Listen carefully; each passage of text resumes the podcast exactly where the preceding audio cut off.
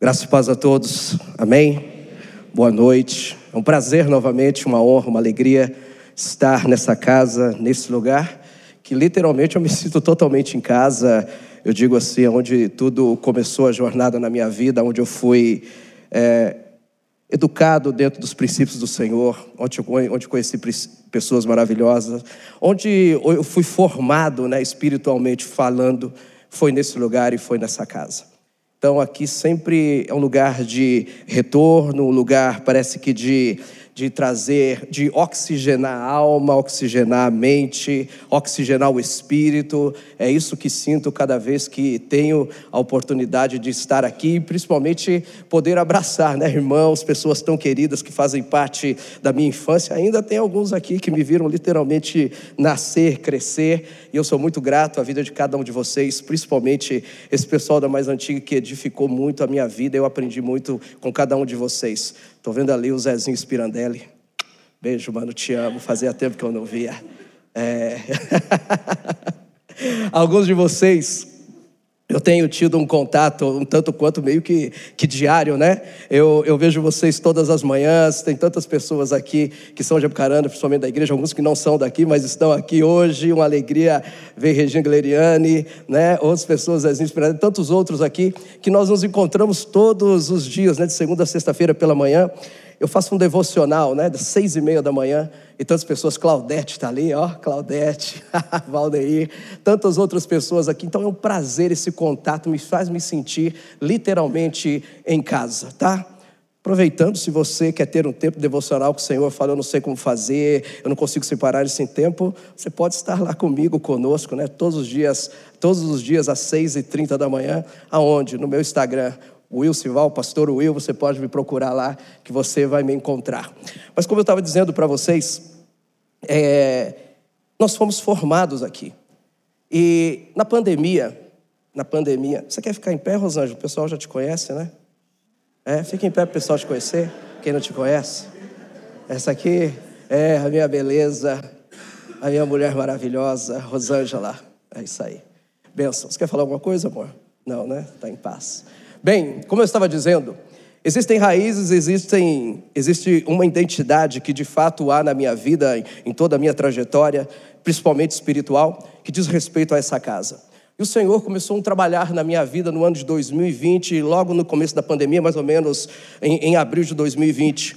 E Hoje eu faço parte, eu sou um dos pastores da Igreja Batista de Vilas do Atlântico, é isso, porque tá, tá uma, é um lugar lá na região metropolitana de Salvador, e, eu fui ordenado pastor naquele lugar. Vai completar agora cinco anos.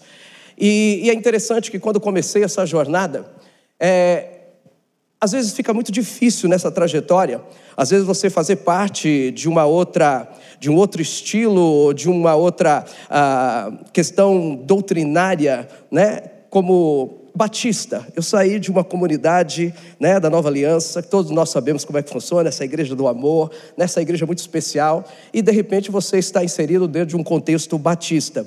Embora a igreja lá seja muito parecida, não é uma batista tradicional como outras que nós conhecemos, talvez ah, as igrejas tradicionais batistas, de uma forma geral. Enfim, mas sendo inserido dentro de uma cultura diferente, dentro de uma denominação diferente, eu comecei a entrar num período assim de conflito comigo mesmo, em detrimento daquilo que sou, das raízes que tenho, né, dos fundamentos da identidade que, que, na qual eu fui gerado e formado. Em determinado momento, literalmente eu entrei numa crise. Dois anos depois da minha, um ano e meio depois, dois anos da minha ordenação. Em 2020, meio de 2020, o Senhor começou a trabalhar a questão da minha identidade, das minhas raízes. E foram praticamente 120 dias, quase quatro meses, o Senhor trabalhando de uma forma, me mostrou assim, me deu uma visão. Ele falou assim: Você está vendo aquela lagarta ali, espinho, toda cheia de espinho? Eu falei, sim, Senhor. Pois é, você, está, é, você é essa lagarta. Mas hoje eu estou te colocando dentro de um casulo, porque eu vou trabalhar a sua identidade, as suas raízes. E Deus começou a trabalhar literalmente essa questão de identidade, raízes, de onde eu vim, de onde sou, a minha cultura, a minha família, onde eu fui criado, a família da qual, a, a, a esposa que eu tenho, de uma outra cultura, uma outra família. E tudo isso gerou, fez, me trouxe um entendimento das minhas raízes, da minha identidade. E levando em consideração o quê? Da onde eu saí de onde eu vim, que isso tem um valor imensurável. Às vezes nós queremos nos moldar ao momento, ao lugar, à ocasião, mas para sermos verdadeiramente quem somos e levarmos credibilidade em tudo aquilo que nós fazemos, principalmente no que diz respeito à ministração da palavra de Deus, há uma necessidade de nós termos uma raízes e identidade e sermos verdadeiramente quem somos. E através disso, eu digo assim que as coisas começaram a acontecer né, no que diz respeito a ministério, no que diz respeito a tudo nas nossas vidas. Deus começou a fazer coisas que jamais eu imaginava, né, estar em lugares que jamais eu imaginava estar. E, e, e nesse processo todo, nós, nós passamos a ter algumas palavras de Deus relacionado a irmos embora também da Bahia. Saímos daqui em 2010 e depois começamos a receber algumas palavras falando que nós, talvez, que nós talvez não, mas que nós não iríamos permanecer lá estava relacionado a algo referente à língua inglesa. Mas falei, estamos guardando em nosso coração. O ano passado, em novembro, nós fomos para uma missão nos Estados Unidos com um grupo de pessoas lá da igreja, nós fomos em 20 pessoas para permanecer 15 dias para fazer missões. E naquela ocasião eu era um dos líderes da, da equipe, e a igreja lá nos, nos, nos convidou, a mim e a Rosângela, a permanecermos um período maior. E quando eles falaram esse período maior, dava um total de 70 dias. Eu falei, eu não sei como é que eu vou fazer com o meu serviço, mas eu entendo que nós temos que ir. E nós permanecemos lá por 70 dias. Mas, de acordo com a palavra de Deus, o chamado de Deus, Deus tinha colocado no nosso coração que era um período de nós irmos e sermos espias daquela terra. E de fato foi isso que aconteceu. Houve uma integração da igreja conosco. Às vezes você pensa, os Estados Unidos, mas nós fomos para uma região que chama New England, que é a Nova Inglaterra, onde começou tudo nos Estados Unidos. É um lugar que, que, que são seis estados americanos. E nesse lugar, na Nova Inglaterra, onde começou, o cristianismo começou, hoje apenas tem 3% de pessoas que realmente dizem que são cristãos e que acreditam verdadeiramente em Cristo. Então, às vezes, nós olhamos a janela 1040, olhamos tantos outros lugares que, que precisam de Jesus, mas lá, por ser uma questão rica, né, uma nação rica, às vezes nós achamos que não tem uma necessidade. Eles não têm necessidade financeira, não têm necessidade monetária no que diz respeito a isso, mas há uma pobreza espiritual que só estando lá para nós percebemos o que aquele país tem vivido. E de igual modo, de igual forma, nós também começamos a pensar raiz e identidade. Da onde nós vivemos? Como essa igreja começou? Começou através de um missionário americano chamado pastor Thomas Ledoux Wilkins, da qual nós tivemos prazer de conviver. E, e hoje nós pensamos assim: Deus está movendo a nossa vida para um caminho reverso. Nós fomos um dia abençoados por, por um missionário americano, uma família, e hoje nós estamos nesse processo de estarmos lá também servindo como missionários e pastores também naquela região. Então eu gostaria, desde já, o pastor Carlos disse que vai orar conosco aqui, abençoar, e eu achei muito importante a nossa estar aqui nesse período, para sermos abençoados também por essa igreja, né, que faz parte da nossa história e que de alguma forma tem nos enviado, né, nos preparado para isso. Então nós estamos hoje vivendo o processo do visto, que o nosso visto é o visto R1, é o visto religioso, então é todo um processo que depende de Deus, essa desbora, desbora, desbora, calma. Dá vontade de falar em língua só para quebrar. Desboro, eu não consigo falar. Desburocratização. Pronto. Agora saiu. Enfim, nós estamos nesse período agora, né? A igreja já está solicitando o nosso visto e tudo mais para que no tempo de Deus nós estejamos lá. Falando isso, eu entendo que uma das coisas que tem mais alegrado o nosso coração é que nós fomos, quando nós saímos daqui, nós fomos levados por conta de, de um trabalho. Foi isso, foi o caminho de Deus que nos levou para a Bahia.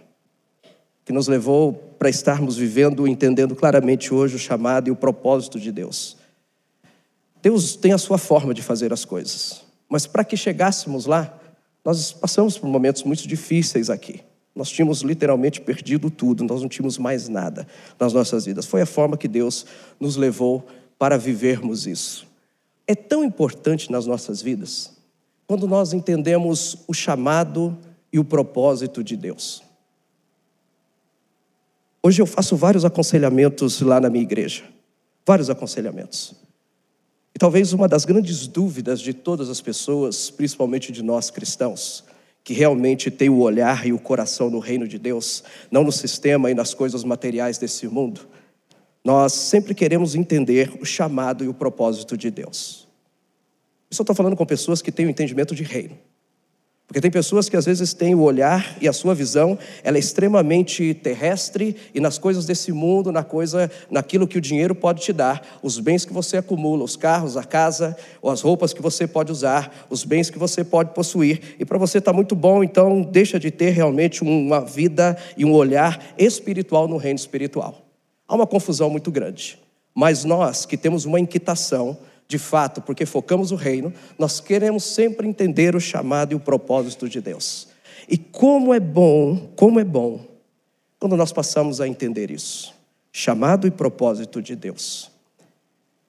E para que isso aconteça, eu quero ler um texto aqui e compartilhar com você que está aqui a, a questão que, quando entra uma pitada de sal nas nossas vidas, que dá sabor, dá entendimento, muda tudo, traz clareza, parece que traz uma outra perspectiva, isso muda tudo em nós. Então, para falar um pouquinho sobre essa pitada de sal, eu gostaria que você abrisse comigo no livro de 2 Reis, capítulo 2, capítulo 2, do versículo 19 ao versículo 22.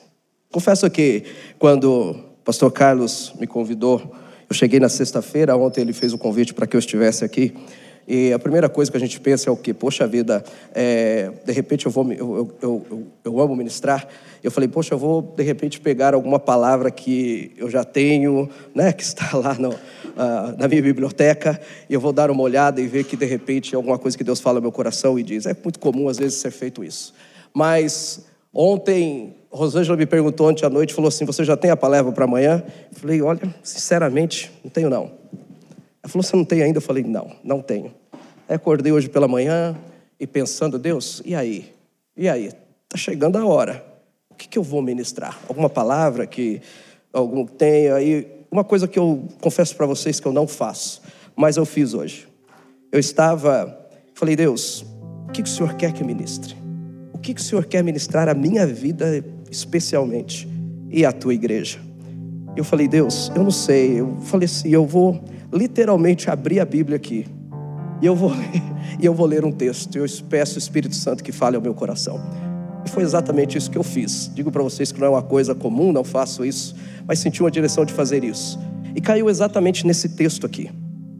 E eu fiquei pensando depois, que acho que a última vez que ministrei aqui, eu nem lembrava disso. Eu falei exatamente sobre Elias e Eliseu.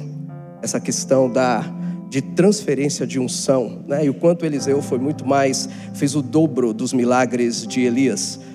E eu não sei, Deus tem alguma coisa com isso e não compete a mim realizar o propósito, mas ao Espírito Santo de Deus. Eu acredito que será feito assim essa noite em nome de Jesus. Amém? Amém? Se quiser aumentar um pouquinho, pode aumentar um pouquinho o teclado aí para mim. Eu gosto de música. Pode aumentar.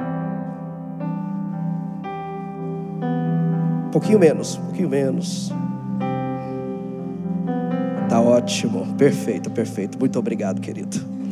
O texto diz assim, 2 Reis capítulo 2, do versículo 19 em diante, diz assim: Os homens da cidade disseram a Eliseu: Eis que esta cidade é bem situada, como o Senhor pode ver. Porém a água não é boa e a terra é estéril. Ele disse: Tragam-me um prato novo e ponham nele sal. E eles trouxeram. Então Eliseu foi até a fonte e jogou o sal na água e disse: Assim diz o Senhor: Tornei saudável esta água. Ela não será mais causa de morte nem de esterilidade. E aquela água ficou saudável até o dia de hoje, segundo a palavra que Eliseu tinha dito. Senhor, obrigado pela tua palavra, Pai. A tua palavra é a verdade, não é a minha, não é aquilo que pode sair dos meus lábios de acordo com as minhas emoções ou com aquilo que eu acho, mas a tua palavra é a verdade. Por isso, Espírito Santo, eu peço que, que haja um cuidado com a minha vida nessa noite, para que tudo aquilo que saia de mim, dos meus lábios, seja da tua soberana vontade e não do meu querer, ou algo que venha das minhas emoções. Não, Senhor, por favor, por favor, eu peço ao Senhor de todo o meu coração. Eu não quero brincar com aquilo que é santo, com aquilo que é poderoso, que é teu, é a tua palavra. Por isso, Espírito Santo, se manifeste nesse lugar e ministra a cada coração. É o que eu oro e peço agora em nome de Jesus. Amém e amém. Glória a Deus, glória a Deus. Queridos, a história de Eliseu é uma história linda, linda, linda, linda, linda. Bom, todos nós sabemos, em 1 Reis capítulo 19, né, fala ali sobre o chamado de Eliseu. Antes de chegar aqui, eu quero dar esse, fazer esse pano de fundo, pensando um pouquinho na história de Eliseu. Eliseu, ele é chamado, ele é escolhido por Elias. Diz que Elias estava caminhando, né? E diz que Deus orienta Elias a pegar a sua capa e jogar sobre Eliseu como uma forma de dizer: olha, esse manto agora está sobre a tua vida. E disse que esse manto profético está sobre a sua vida. E diz que assim que acontece, ele joga aquele manto sobre Eliseu. Eliseu já reconhece, já entende o chamado. E diz que ele faz assim, ele diz assim, a primeira coisa que ele diz assim, ele, olha assim, eu posso, eu quero voltar, eu quero dar um beijo nos meus pais e logo em seguida então eu vou te seguir. E Eliseu faz exatamente isso. E além disso, ele mata, ele diz que ele estava ali arando a terra com doze juntos de boi, e diz que ele estava na décima segunda junta. E diz que naquele momento, entendendo o chamado de Deus, talvez o que, talvez não, mas certo de que ele estava entendendo também não somente o chamado, mas um propósito de Deus para a vida dele. Diz que ele faz o quê? Diz que ele mata os bois, mata a junta de bois a qual ele estava arando a terra e também usa toda aquela instrumentação, o arado que ele tinha para queimar, cozer a carne e fazer um churrasco para o povo. Primeira coisa, sabe que Deus fala ao meu coração a respeito de Eliseu? Que talvez seja o momento que nós estamos vivendo, eu, minha esposa, e talvez você esteja também inserido, também, talvez esteja em dúvida também a respeito disso na sua vida, a respeito de chamado e propósito. Eliseu, ele mata a junta de bois, e ele usa o seu arado, queimar e fazer os e, e, e assar os bois ele acaba com todo o recurso que ele tinha. Ele não deixa nada. Sabe um dos grandes problemas nossos para que as coisas deem certo nas nossas vidas? É que nós queremos deixar sempre alguma coisa como uma forma de segurança. Nós dizemos assim: Senhor, eu confio em Ti.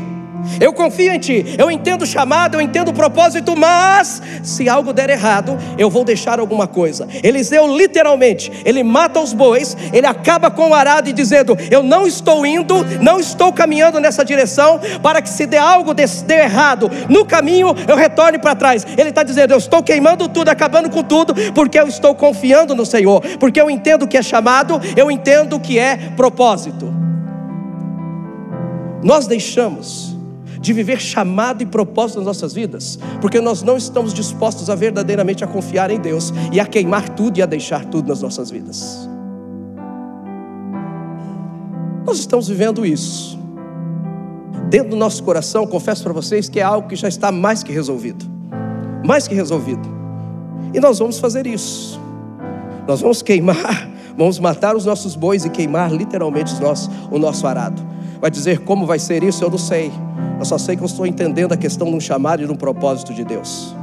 E Deus, Ele prova o quanto Ele cuida de nós, desde o momento. Agora compartilhar um pouco da nossa experiência aqui.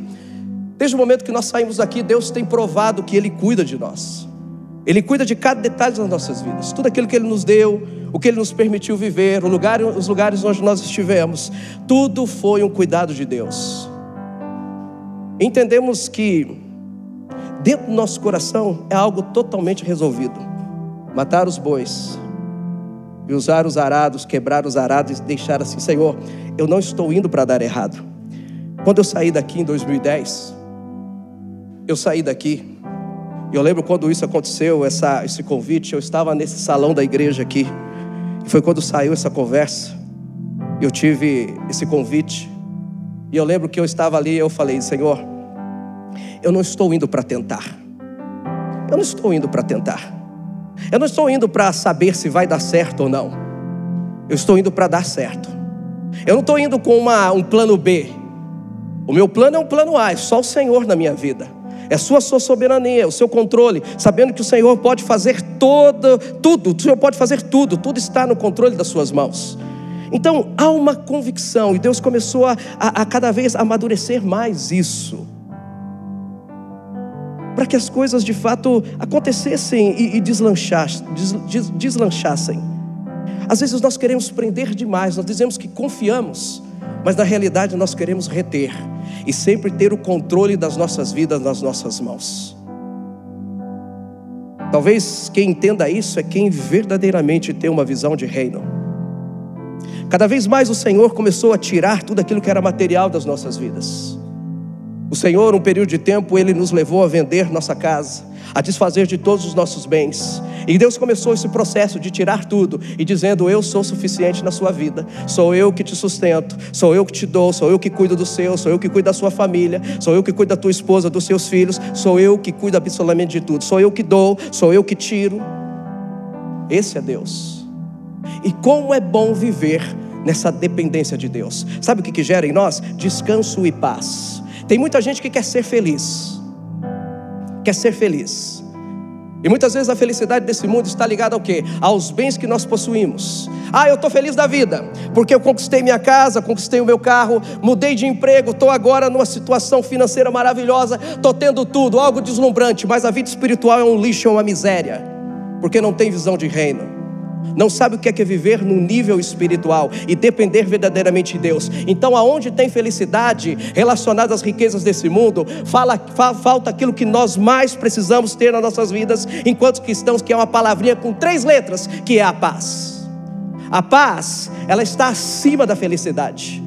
Quando nós temos paz, Paulo fala sobre a paz de Deus, que excede todo entendimento. Diz que essa paz de Deus guardará a nossa mente e o nosso coração em Cristo Jesus. É uma paz que nós sentimos em detrimento das circunstâncias contrárias, que tudo está arrebentado, o pau está quebrando do meu lado, a economia do país, ah, é presidente que ganhou, ah, não sei o que vai ser do meu país, não sei o que vai ser da minha empresa, mas existe paz porque eu não tenho uma visão do mundo, eu não tenho uma visão do sistema, eu tenho uma visão de reino, uma visão celestial. Isso deixa, isso muda dentro de nós. É outra perspectiva. A gente passa a viver acima das circunstâncias, acima do sistema desse mundo, acima do governo desse mundo. Eu não dependo de, de, de, de presidente para mim me sentir bem, sentir feliz. Eu tenho alguém que governa presidentes governa sobre principados e potestades. Eu tenho alguém que eu sirvo, que é o meu Deus, que é o meu Deus. Isso gera uma confiança. Eliseu tinha essa convicção. Ele diz: Eu confio em Deus, eu não preciso de nada. Eu não preciso de nada, eu estou indo para dar certo, porque a minha visão, eu tendo o meu chamado, o meu propósito, a minha visão é celestial, a minha visão é eterna.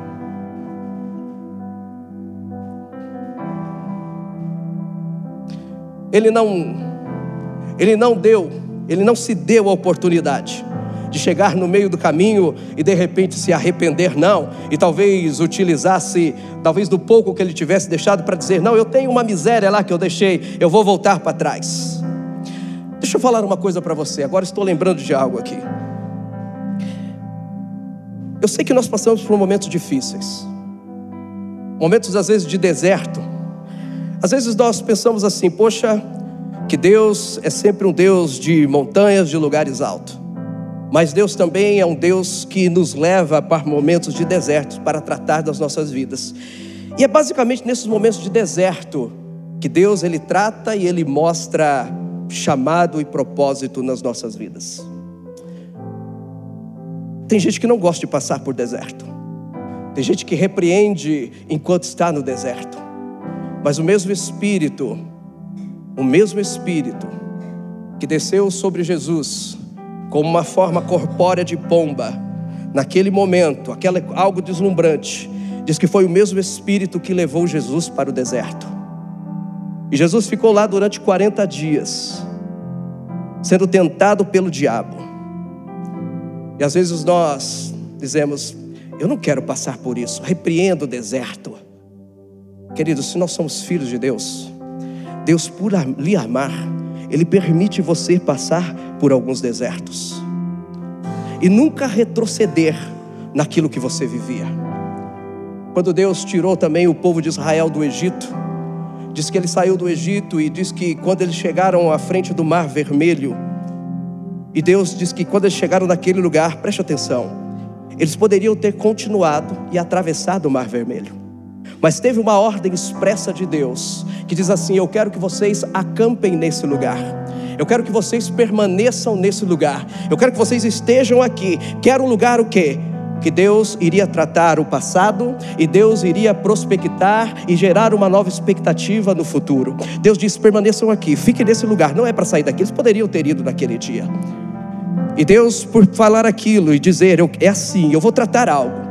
Deus nos permite ficar determinado momento nas nossas vidas, em lugares que nós não entendemos, mas para mostrar que Ele é Deus e mostrar propósito e chamado. E diz que naquele lugar, Deus disse: fique. Deus move o coração de Faraó. Deus inquieta o coração de Faraó e Faraó sai com toda a sua cavalaria, sai com todo o seu exército e vem em encontro aquele povo que estava naquele lugar onde Deus falou que era para eles estarem. E diz que o exército começa a chegar. Eles veem o exército de Faraó e diz: Poxa, é Moisés, você nos trouxe aqui para morrer nesse lugar. Eles que vocês nos trouxe aqui porque não tinha covas no Egito para nós morrermos aqui no meio desse deserto. Às vezes nós temos a mesma visão que o povo de Israel. Às vezes nós criticamos o povo e dizemos como é que eles vendo Jesus, vendo Deus em toda a sua daquela forma, vendo a nuvem, a coluna de fogo, todo aquilo que eles viram, vendo a forma que Deus os tirou e tudo mais, como é que eles podem dizer isso? Mas às vezes nós não entendemos o tempo de Deus, o tratamento de Deus, para querer prospectar algo no futuro. Mas aquilo Deus queria tratar o passado na vida deles. O passado chega. Se eles tivessem só olhado na perspectiva humana, eles seriam atraídos novamente pelo passado, eles seriam presos pelo passado, que muitos de nós não conseguimos deslanchar, muitos de nós não conseguimos avançar, entender propósito e chamado de Deus, porque muitas vezes o passado nos prende quando nós pensamos em deslanchar, nós estamos reclamando a tal ponto e nós olhamos, nós queremos sempre retroceder, porque nós nunca confiamos verdadeiramente em Deus, para que nós pudéssemos de alguma forma avançar.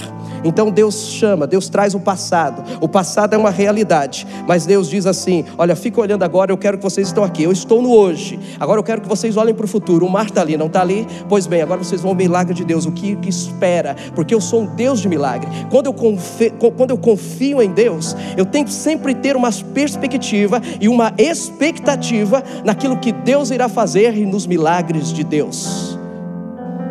Deus mata o passado, Deus faz milagre no futuro, e eles atravessam e começam a viver uma nova vida.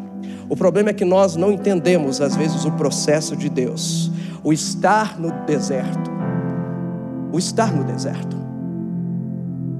E o momento de deserto é o momento que nós temos mais intimidade com Deus. Por isso que Deus nos permite viver momentos difíceis. Porque às vezes quando nós estamos bem demais, há uma inclinação muitas vezes para nos acharmos seguros demais. Então Deus nos permite viver momentos difíceis. Talvez você esteja aqui nessa noite vivendo esse momento de deserto e de tempos difíceis na sua vida. Deus só está dizendo, dando um recado para você. Eu, eu estou fazendo isso porque eu lhe amo porque eu quero te trazer mais próximo, eu quero intimidade contigo. Eu tenho propósito para a tua vida, eu tenho chamado para a tua vida. Todos nós que somos cristãos, nós estamos aqui não só para trabalhar, suar, ganhar dinheiro, não, nós estamos aqui com um propósito e esse propósito é eterno. Todos nós temos um chamado e um propósito de Deus. Talvez você esteja aqui também esteja um quanto tanto distante do Senhor, você já serviu ao Senhor, já sentiu a presença de Deus, mas como Paulo fala sobre o pendor da carne e do espírito, deu vazão à carne e as coisas espirituais deixaram de acontecer, deixou de, deixar, deixou de sentir a presença de Deus, o Espírito Santo de Deus. É culpa de Deus, não é culpa tua. Assuma a responsabilidade e volte para o Senhor. E chega nesse momento, ele honra, ele, ele recebe a capa e diz que ele passa a seguir Elias. E ele começa aquela trajetória com Elias. E por que, que você pode pensar assim? Por que, que Deus escolheu Eliseu? Às vezes você pode pensar assim: quem sou eu? Quem sou eu? Para que Deus me escolha, para que eu entenda que Deus pode usar a minha vida para o propósito e para o chamado dele. Eliseu, ninguém ouvia falar de Eliseu, um homem desconhecido. Outra coisa, ele não fazia parte da escola de profetas daquela época. Naquela época você lê o texto, você lê ali o, o, livro de Reis, alguns outros livros, Samuel, você vê sobre a escola de profetas. Muitos estudantes para serem profetas. Eliseu não tinha nome, Eliseu não era reconhecido, Eliseu estava trabalhando, arando a terra para os seus pais. Uma pessoa talvez totalmente improvável. E Deus chama um homem que não fazia parte do meio, que não era um estudante de profecias. Deus escolhe um homem comum. Deus escolhe uma pessoa comum. Porque o dom é Deus quem dá. O dom não está, está atrelado à intelectualidade que você possa ter, aos livros que você possa ler, aos estudos e à teologia que você possa até fazer ao longo da tua jornada. Sem dom de Deus você não vai para lugar nenhum. Você é mais um bom orador, talvez um bom comunicador, mas falta o mais essencial, que é o dom de Deus e o Espírito Santo de Deus. O dom quem dá é Deus. Então nunca se menospreze, nunca menospreze quem você é. Talvez hoje você esteja aí, não sei, trabalhando em tantas áreas, no banco, não sei, aqui na cidade tem muita confecção, talvez trabalhando na confecção, e de repente do nada você sente o manto de Deus sobre a sua vida, a capa de Deus sobre você, lhe chamando para um tempo de chamado e vocação. Esse é o nosso Deus. Eu já ouvi tantas pessoas dizendo assim: ah, eu estou me preparando para ser, para exercer o ministério. Ah, eu não tenho, eu não tenho, eu, eu não sei, eu não sei nada da palavra. Ah, eu tenho que me preparar, tenho que fazer teologia. Sem o Espírito Santo, sem o dom, você não vai para lugar nenhum. Eu lembro quando eu cheguei lá na minha igreja, da qual eu faço parte hoje. Eu cheguei e eu vi aquele monte de teólogo dentro da igreja um monte de gente com doutorado, mestrado, aquele negócio todo. Eu comecei a olhar, quando eu comecei a dar aula na IBD, eu tinha até vergonha de abrir a minha boca. Com medo de alguém me fazer alguma pergunta teológica, eu falei: Meu Deus do céu, eu estou arrebentado nesse lugar.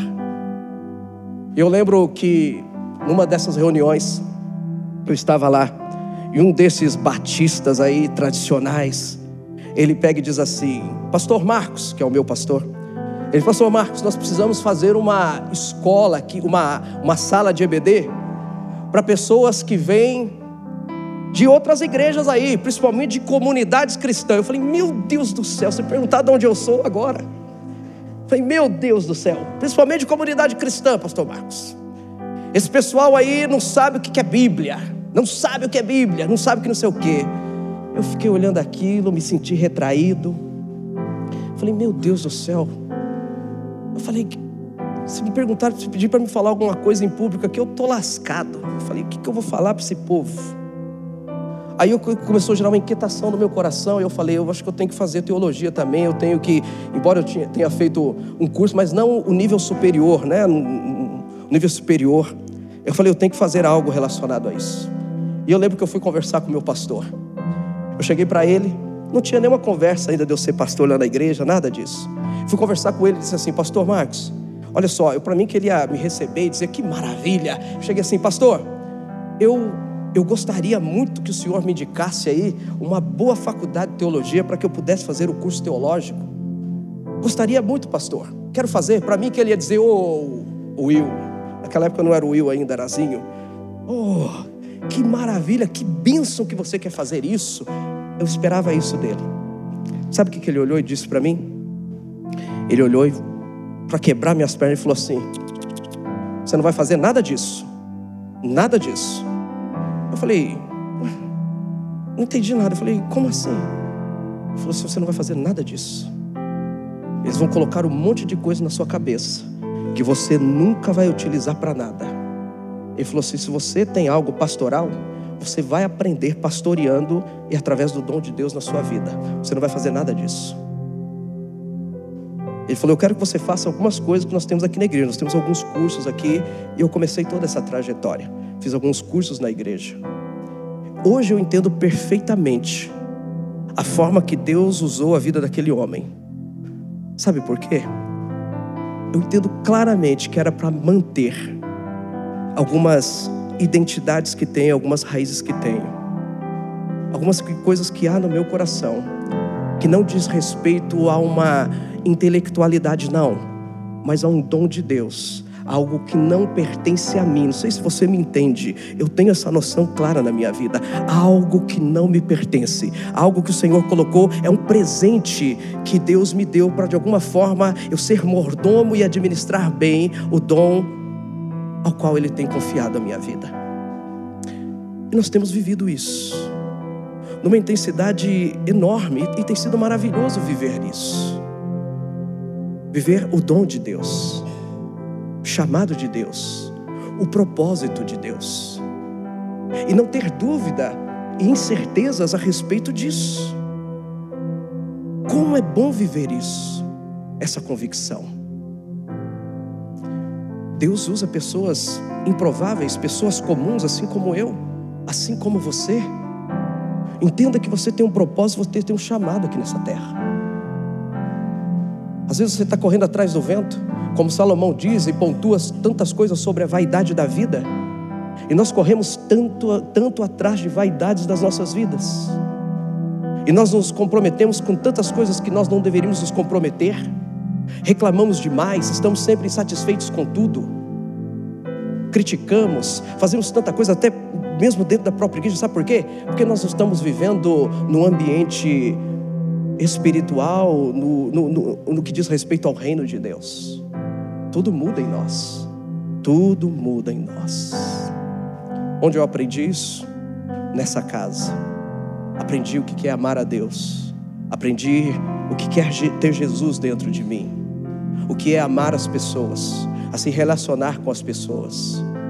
Eu carrego esse DNA em mim.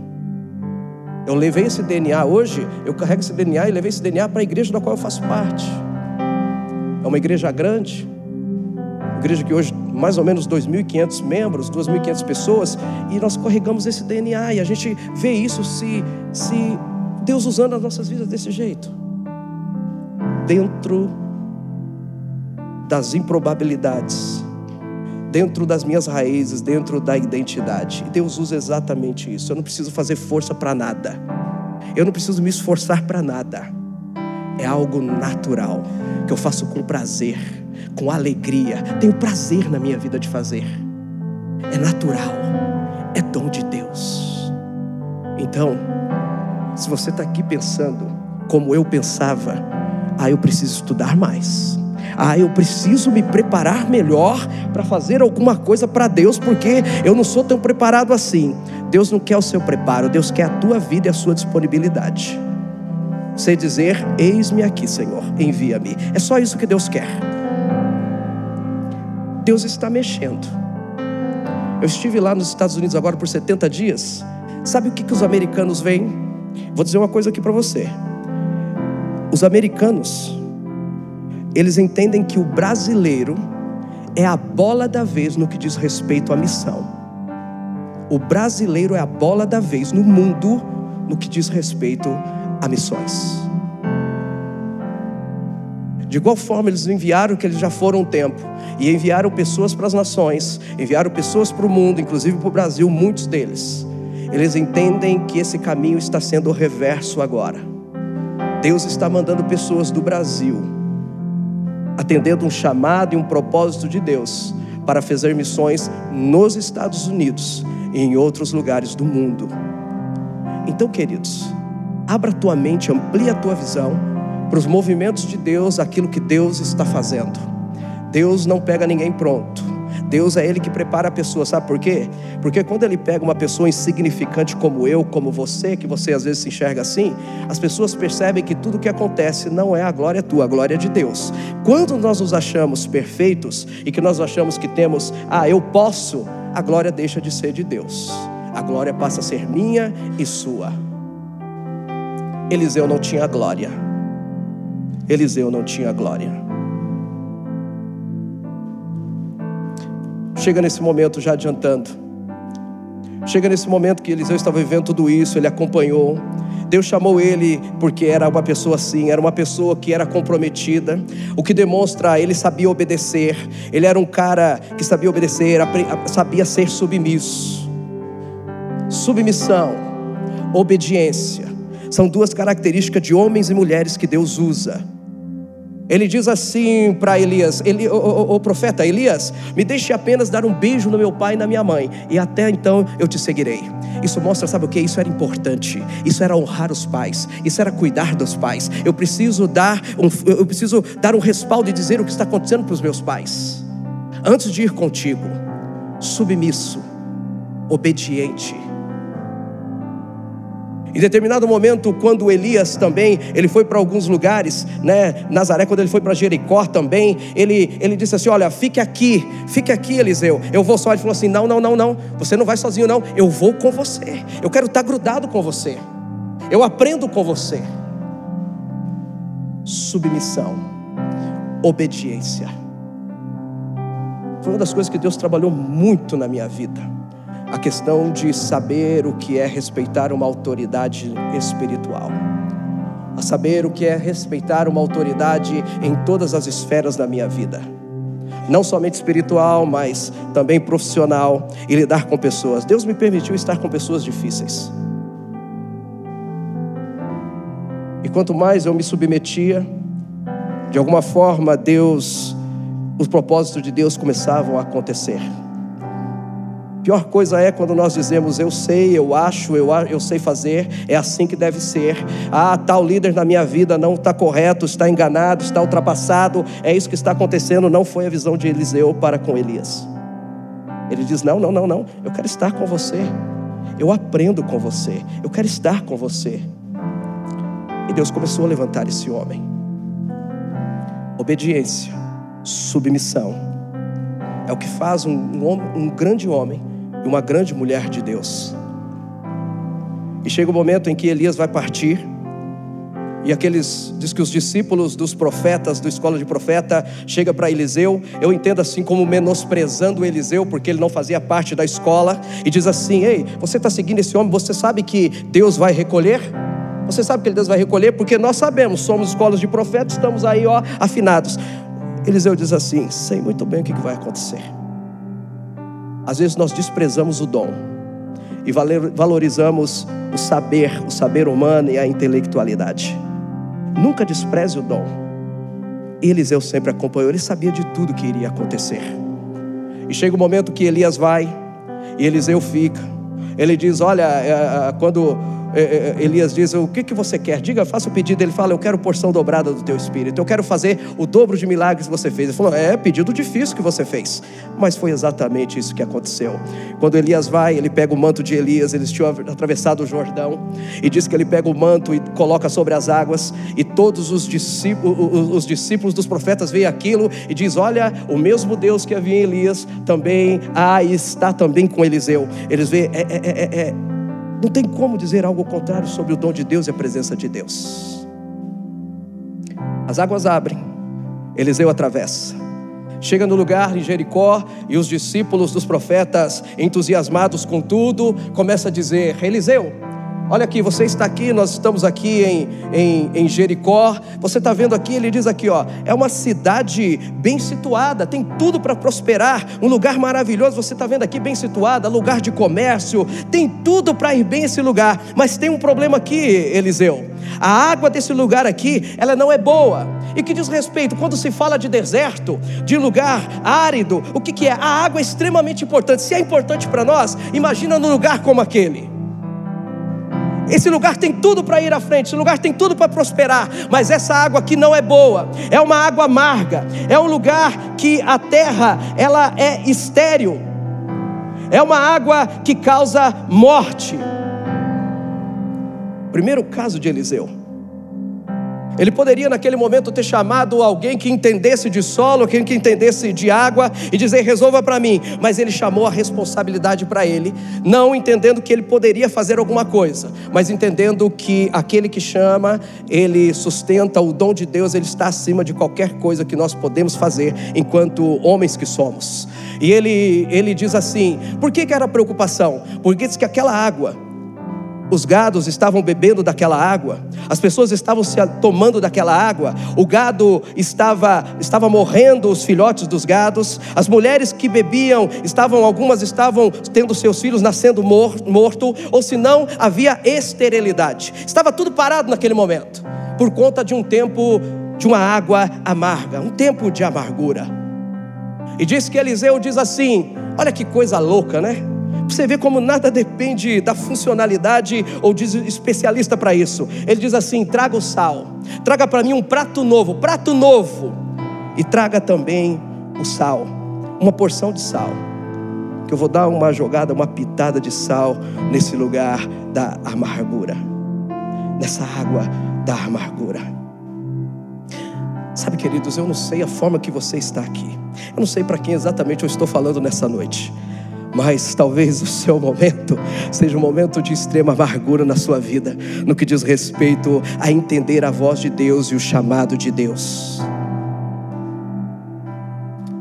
Muitas vezes nós ouvimos a voz de Deus, e às vezes Deus nos leva a fazer, ou nos orienta a fazer algo que parece louco aos olhos humanos: matar os bois, queimar, queimar o arado, que loucura isso! Às vezes nós estamos ouvindo a voz de Deus, eu sei que você ouve, mas nós não compreendemos e entendemos que é a voz de Deus. Samuel, ele estava na casa de Eli, diz que o Senhor começou a chamá-lo Samuel, Samuel. Ele levantava, era Deus que estava chamando, e ele foi até ali, Eli, o Senhor está me chamando? Não, filho, eu não te chamei. Voltou, e de novo, Deus chamando, chamando, chamando, até que Eli teve aquele insight e disse: Olha, se ele te chamar, só diga, Fala, Senhor, que o teu servo ouve. E a partir desse momento, que ele ouviu a voz de Deus, e ele disse: Senhor, fala que o teu servo ouve. Na realidade, Deus está falando conosco em todos os momentos. Mas às vezes, por conta da nossa questão, da correria e onde está o nosso coração, nós não reconhecemos a voz de Deus e deixamos de viver coisas maravilhosas no que diz respeito à vida espiritual. Isso já está com você, isso já está nas suas mãos. Deus tem falado com você de várias formas. Talvez só falta um pouquinho, ó, afinar os seus ouvidos e dizer: Fala, Senhor, que o teu servo ouve. Mas esteja preparado para ouvir. Esteja preparado para ouvir. Porque a maioria das vezes não é aquilo que nós gostaríamos de escutar Entendendo, não é às vezes o plano perfeito que você idealizou, mas são os planos de Deus para a sua vida. É isso que Deus tem. É isso que nós podemos esperar quando Deus fala. Isso diz respeito à vontade de Deus. Diz que é boa, perfeita e agradável.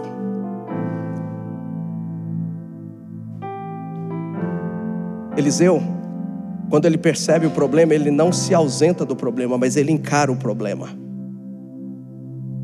A água está amarga.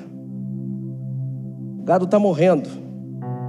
As mulheres, as mulheres são estéreis. E aí, Eliseu? Eliseu disse: traga um prato novo com uma porção de sal. A palavra de Deus diz que nós somos sal da terra e luz do mundo. Diz que se o sal for insípido, ele perde o sabor e ele não serve absolutamente para nada. Ele tem que ser descartado e jogado fora. Nós só fazemos, nós só fazemos sentido nesse mundo se nós fizermos algo diferente desse mundo. Se nós atuarmos como verdadeiramente agentes de Deus nesse lugar e nessa terra, estejamos sempre prontos para ouvir a voz de Deus, entender a voz de Deus e atender o chamado e o propósito de Deus. Aí sim, nós vamos ser sal nessa terra. E Eliseu disse: traga o sal. Eu quero mudar essa situação. talvez de uma forma profética, já pensando o que Jesus diria, o quanto nós faríamos diferença apenas com uma pitada de sal. Como é que uma pitada de sal poderia mudar toda aquela água amarga de um grande rio, de um grande lago? Eu não sei o que exatamente era aquilo, mas muda absolutamente tudo. Aos olhos de todos seria algo insignificante, mas tem um significado enorme quando nós nos permitimos sermos usados por Deus para o reino de Deus, para a obra de Deus. Talvez você seja apenas essa pitadinha de sal. Ou eu digo para você que Deus essa noite talvez queira dar essa pitada de sal na sua vida. Eu digo talvez não, Deus quer. Porque tem muita gente aqui que está amargurado dentro do seu coração e da sua vida, da sua mente, lidando com questões do passado que você não consegue entender. Quando você menos percebe que quer deslanchar, o passado vem à tona, como aquele exército de Faraó, e isso acaba lhe prendendo mais uma vez. Tem pessoas aqui que vivem uma esterilidade espiritual, uma esterilidade que se sente inútil, que se sente infrutífero, que não vê as coisas acontecendo e fica sempre. Às vezes você tem até dificuldade de relatar isso e falar, talvez seja uma vergonha para você. Uma vergonha. Mas diz que Deus ele esquadrinha os nossos corações. Ele conhece cada pontinha, cada lugar, cada lugar escuro do nosso coração. De Deus não se pode esconder absolutamente nada. Quando eu estava preparando, o Senhor estava dizendo, Will, eu, eu, eu literalmente quero dar uma pitada de sal na vida de algumas pessoas nessa noite. Eu quero trazer sabor. Eu quero tirar do lugar da amargura. Eu quero tirar literalmente no lugar da morte. Tem algumas pessoas que são mortas espiritualmente. Muitos de nós, às vezes, somos apenas frequentadores de cultos. Às vezes vivemos uma vida tanto sagrada quanto profana, morte espiritual. Eu quero dar uma pitada de sal.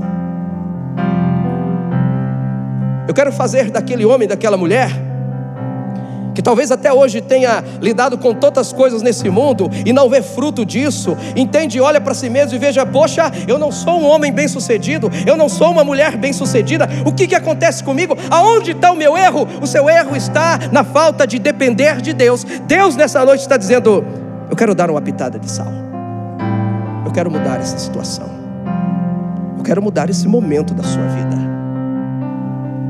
Ah, pastor Will, mas eu, eu já tentei tanto, eu não tenho mais esperança. Eu já não sei mais o que fazer, eu já entreguei nas mãos de Deus. É isso que nós falamos quando tudo está perder. Pronto, é isso que Deus. Deus queria que você chegasse exatamente nesse momento, fundo do poço. E dizer, não tem mais o que fazer, está entregue nas mãos de Deus. Agora sim as coisas começam a acontecer. Agora sim as coisas começam a acontecer. Porque para que o propósito de Deus se cumprisse, se cumprisse não, forma que está se cumprindo nas nossas vidas, porque nós temos vivido coisas especiais com o Senhor. Deus nos permitiu estarmos no fundo do poço, literalmente. Eu, minha família, em todos os sentidos familiar, casamento, financeiramente, espiritualmente. Eu lembro até hoje. Nós estávamos morando aqui na rua. Como é chama essa rua aqui do Tauá aqui? Hã? Maracaí. Eu sem trabalho, sem nada, final de ano, dezembro, final de dezembro. Eu sentado na escadaria no fundo do prédio. Eu falei, meu Deus, Deus, se é no fundo do poço o Senhor queria que eu estivesse, cá estou eu, fundo do poço. Não sei o que fazer, não tenho mais emprego, não tenho mais, tenho uma dívida que eu considero impagável, não tenho paz de espírito, minha família, eu entendo que está numa situação, nós não temos vida familiar. Estou no fundo do poço, Senhor. Se é aqui que o Senhor gostaria que eu estivesse, cá estou eu. Eu só tenho que levantar as mãos aqui e pedir socorro para o Senhor e ajuda-me, Senhor. Isso foi finalzinho de dezembro. No dia 1 de janeiro de 2010, final de dezembro de 2009, dia 1 de janeiro de 2010, numa conversa aqui no fundo da igreja, eu com uma conversa, nem sabia onde dar, mas Deus usou. Marcelo, Nilza está ali. E nós conversamos e surgiu o convite. E Deus naquele momento disse: é para ir, é para ir. E nós fomos. E Deus começou a direcionar, e nós começamos literalmente a viver dependendo de Deus. Cheguei lá sem ter um real de salário, nada. Eu dependia de vendas. Dependia de vendas para ganhar. Se eu vendesse, eu ganhava. Se não vendesse, eu não ganhava. Pessoas diziam para mim assim: Olha, você tem que ficar seis meses lá sozinho para depois vir buscar a sua família. E eu fui sozinho primeiro. Fiquei apenas 30, 45 dias. 45 dias. E o Senhor começou a nos abençoar. O Senhor começou a nos abençoar, restaurar a minha família, restaurar nossa questão financeira, nos ensinar e nos levar a um momento de discipulado na igreja. Ficamos quatro anos sentados no banco lá da igreja, só sendo discipulados, sem ter um amigo sequer. Eu entrava e saía como fosse alguém assim totalmente desconhecido. Eu entrei em crise, crise. Falei, Rosângela, eu quero sair desse lugar aqui. Que igreja é essa? Que diferença da igreja Apucarana? A gente amava todo mundo, todo mundo abraçava. A gente chegava, todo mundo recepcionava. Eu falei, não pode ser, igreja não é desse jeito, não. Eu quero sair desse lugar aqui. E tentei visitar, e Deus falando, é lá que você tem que estar. Lá que você tem que estar. E nós começamos esse processo. Em um ano e meio, Deus nos abençoou, pagamos todas as nossas dívidas. E as coisas começaram a acontecer restaurando nossa família, tínhamos prazer de estarmos juntos, nós cinco, saía para comer junto, saímos para viajar juntos, coisa que a gente não fazia, parece que não tinha prazer nisso, e começou a restaurar nossa vida espiritual. Começar a fortalecer os nossos fundamentos, as nossas bases, tratando cada ponto, tratando cada mágoa, as amarguras que havia nos nossos corações, que eram muitas, e Deus começou a dar pitadinha de sal. Vou restaurar a amargura Agora vou começar a restaurar em determinado tempo a esterilidade. Está se sentindo inútil, não é? Pronto, Deus começou a restaurar. E as coisas começaram a acontecer. E num ambiente que a gente não tinha história, não tinha nada, numa igreja tão grande, Deus começa a nos levantar. Até hoje eu não entendo se é um modo de Deus fazer, mas dizendo: Eis-nos aqui, Senhor. Chegou um tempo que nós fomos ordenados. Fazia nove anos que a igreja não ordenava pastor lá. Eu tive o privilégio de ser ordenado naquele lugar.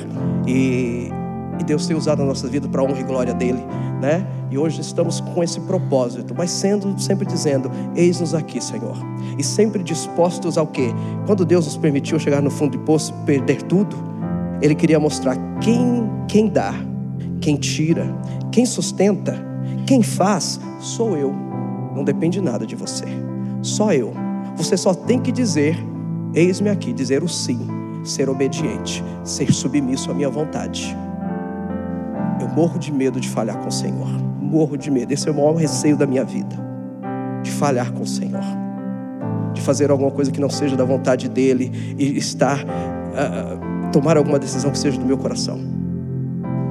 Porque eu sei onde o Senhor tem nos trazido, onde nos levou e onde Ele está querendo nos levar. Como é bom depender de Deus e viver o chamado e o propósito de Deus. Amém.